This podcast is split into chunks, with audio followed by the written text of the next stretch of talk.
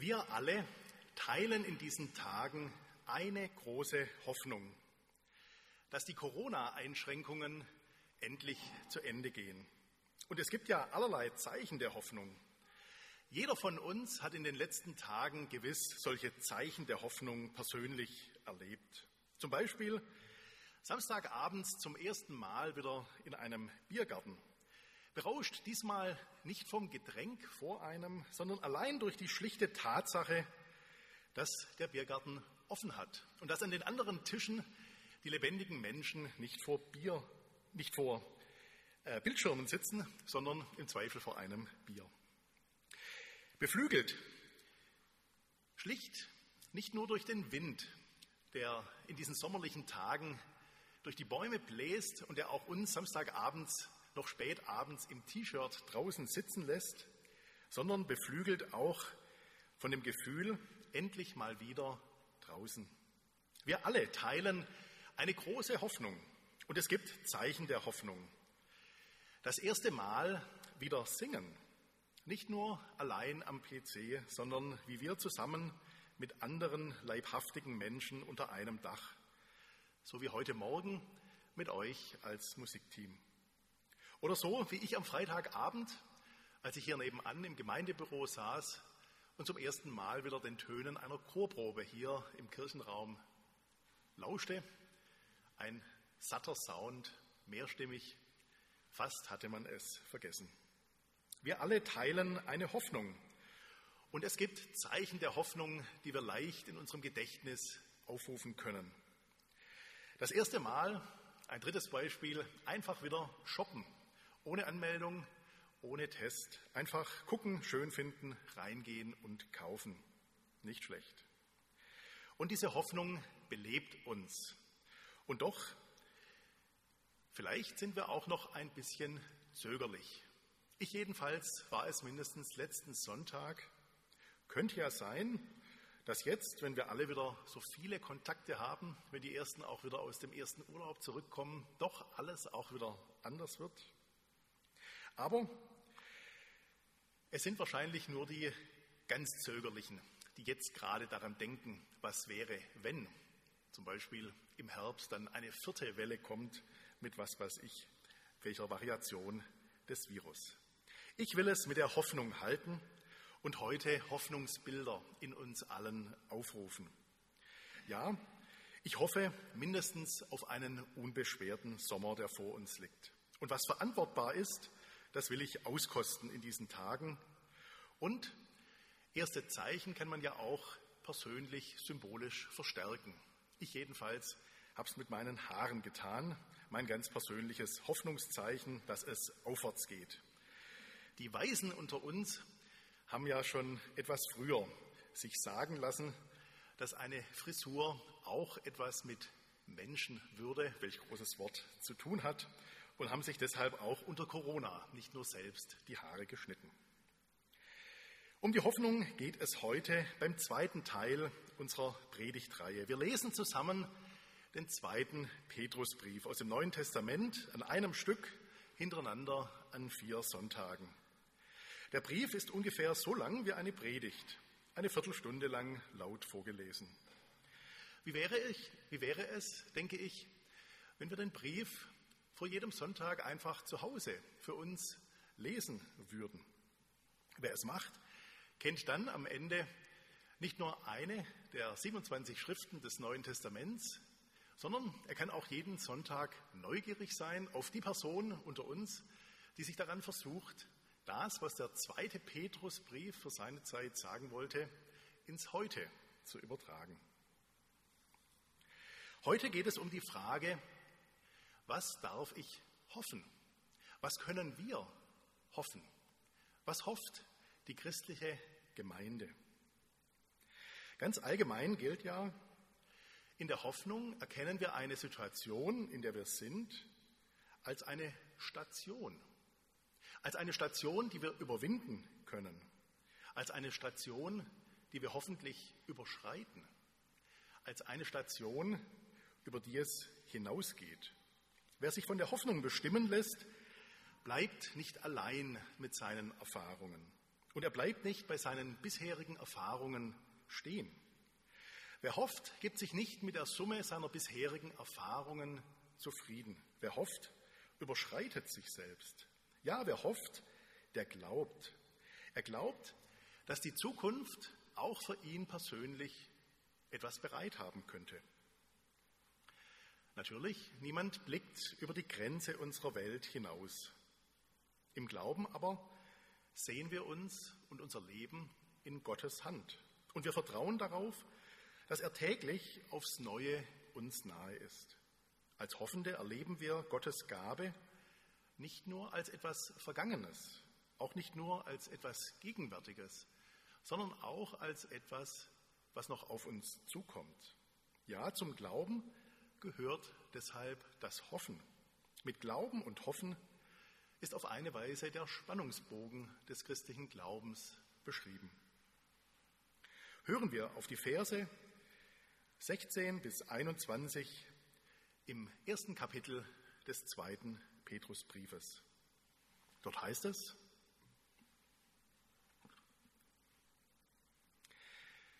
Denn wir sind nicht ausgeklügelten Fabeln gefolgt, als wir euch kundgetan haben, die Kraft und das Kommen unseres Herrn Jesus Christus, sondern wir haben seine Herrlichkeit mit eigenen Augen gesehen, denn er empfing von Gott, dem Vater, Ehre und Preis durch eine Stimme, die zu ihm kam von der großen Herrlichkeit.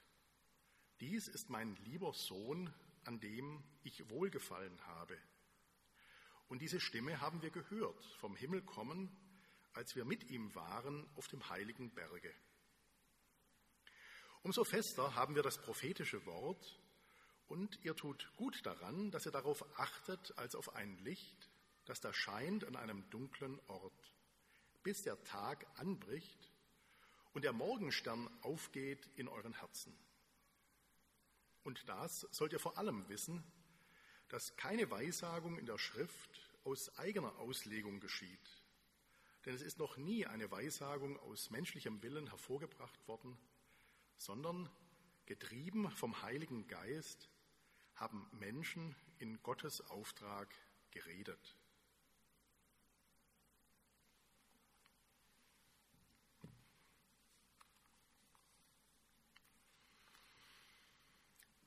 Von dort wird er kommen.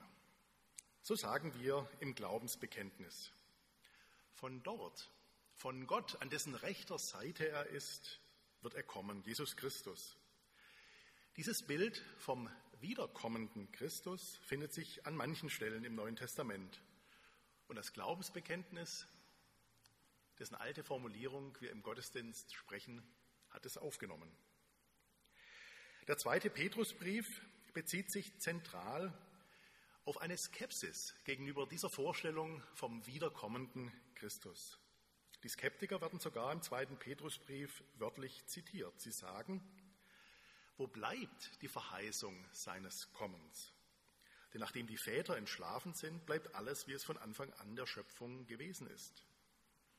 Nein, sagt der zweite Petrusbrief, Gottes Zeitrechnung ist anders. Für ihn sind tausend Jahre wie ein Tag. Nach Christus sind mit diesem Bild dann gerade einmal zwei Tage vergangen. Nein, sagt der zweite Petrusbrief, wir sind nicht ausgeklügelten Fabeln gefolgt, als wir euch kundgetan haben, die Kraft und das Kommen unseres Herrn Jesus Christus, sondern Petrus und die anderen Jünger und die Apostel haben seine Herrlichkeit mit eigenen Augen gesehen. Ja, der christliche Glaube gründet in der biblischen Überlieferung auf dem, was die Apostel gesehen und gehört haben und auf dem, was die Propheten im Alten Testament geschrieben haben.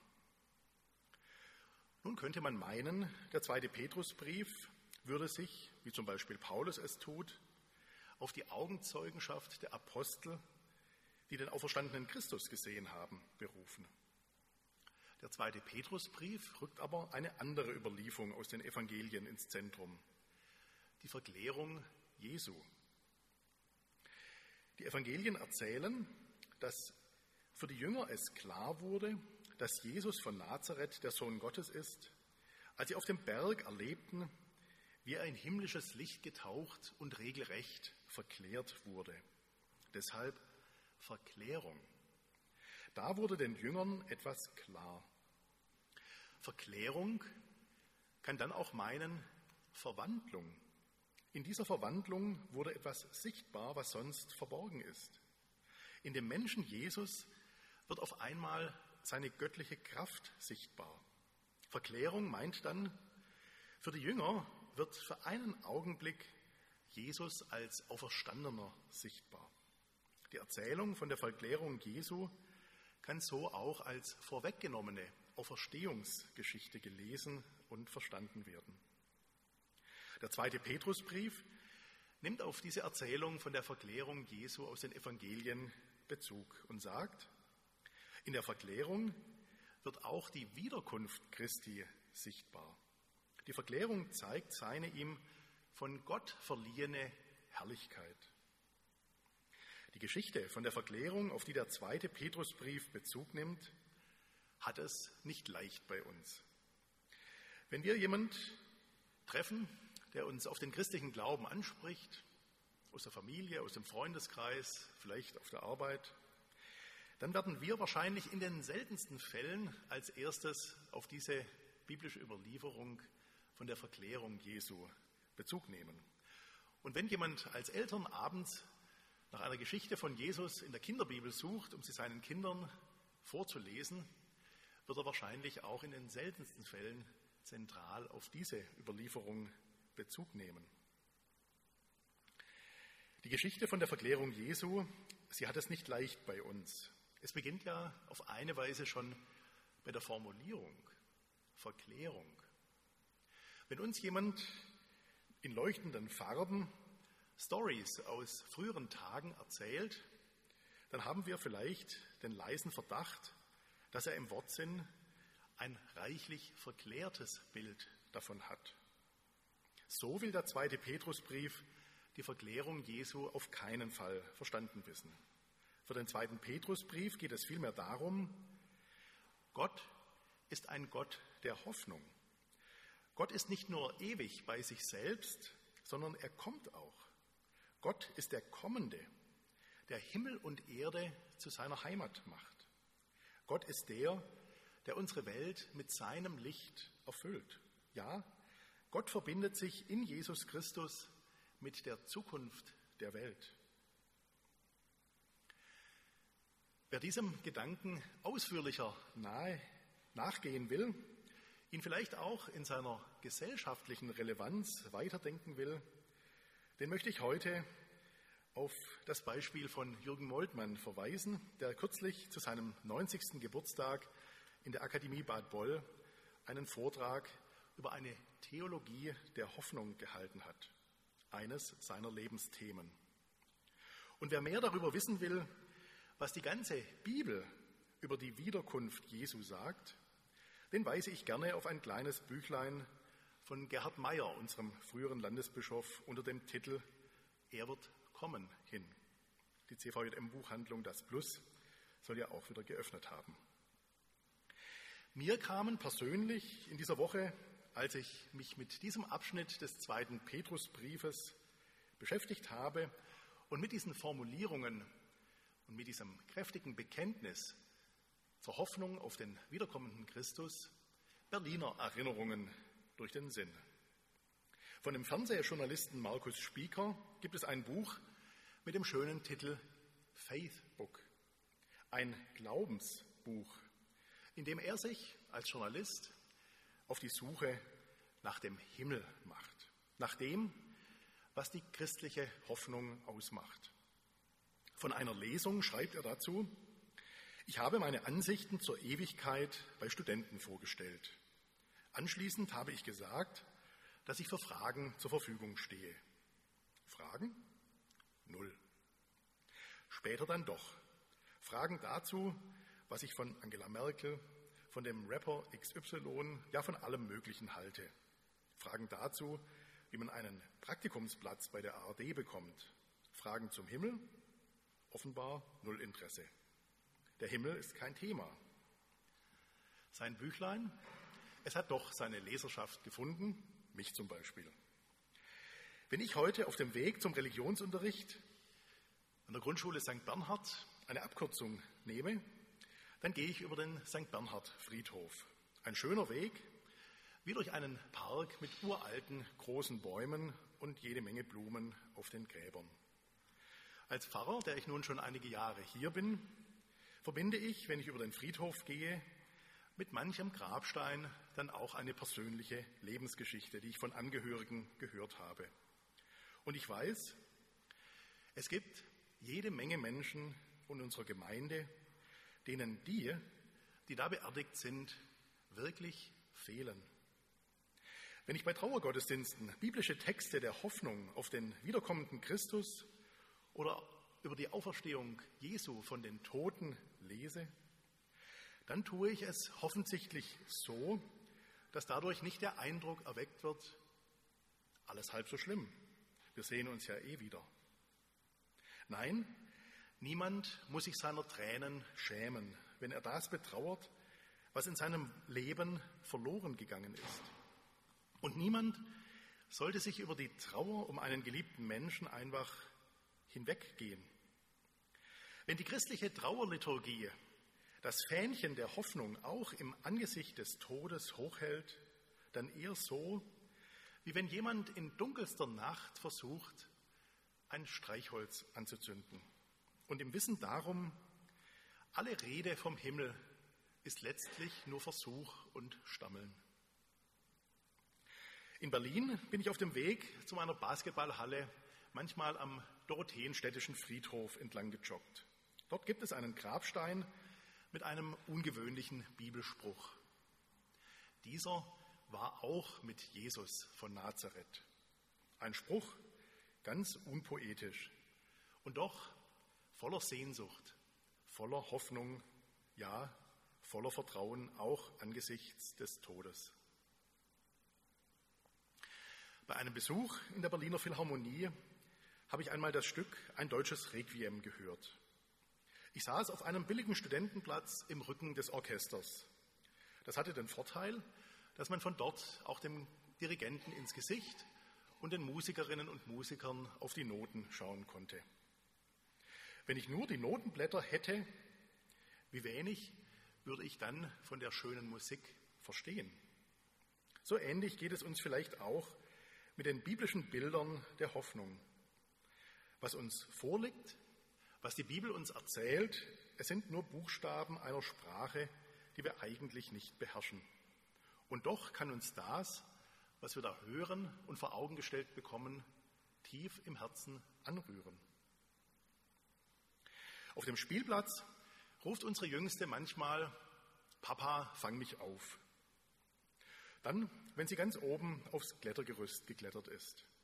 Und bevor ich recht gehört habe, lässt sie sich dann auch schon fallen in der vertrauensvollen Annahme, dass der Papa sie ganz gewiss auffangen wird. Ganz offenbar spricht ihre bisherige Lebenserfahrung, jedenfalls auf dem Spielplatz, nicht dagegen. Noch. Jeder von uns wird in seinem eigenen Leben sehr leicht auch jede Menge Situationen aufrufen können, wo es dann aber doch nicht gereicht hat, von Vater und Mutter ja noch nicht einmal von den besten Freundinnen und Freunden aufgefangen zu werden. Ja, im besten Fall haben wir dann immerhin einen Menschen, der immerhin uns zuhört und mit uns das teilt, was ganz und gar nicht mehr aufzufangen ist.